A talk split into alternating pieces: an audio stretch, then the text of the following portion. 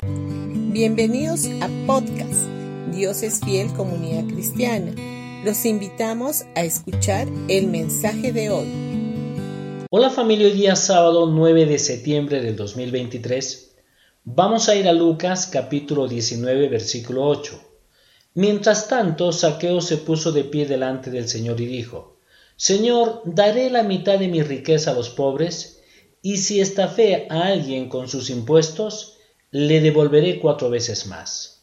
Los invito a que lean Lucas capítulo 19 versículo del 1 al 8. Saqueo era rico, pero Jesús no le exigió que diera todos sus bienes a los pobres como lo hizo con el joven rico.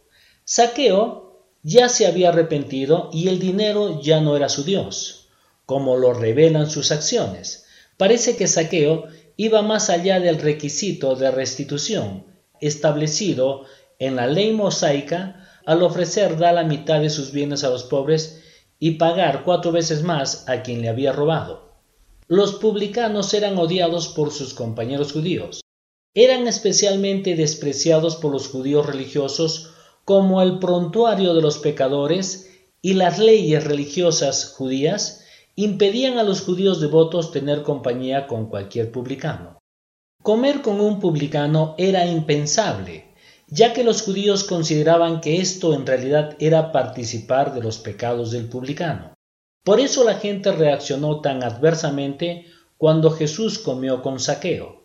Jesús no comió en casa de Saqueo para participar de su pecado, sino para extenderle amor, misericordia y perdón. Este es siempre el criterio mediante el cual podemos juzgar si debemos o no involucrarnos en una situación determinada. No debemos participar en los pecados de otros hombres. Pero el Señor tampoco nos quiere que nos retiremos a los monasterios y que andemos condenando a los demás.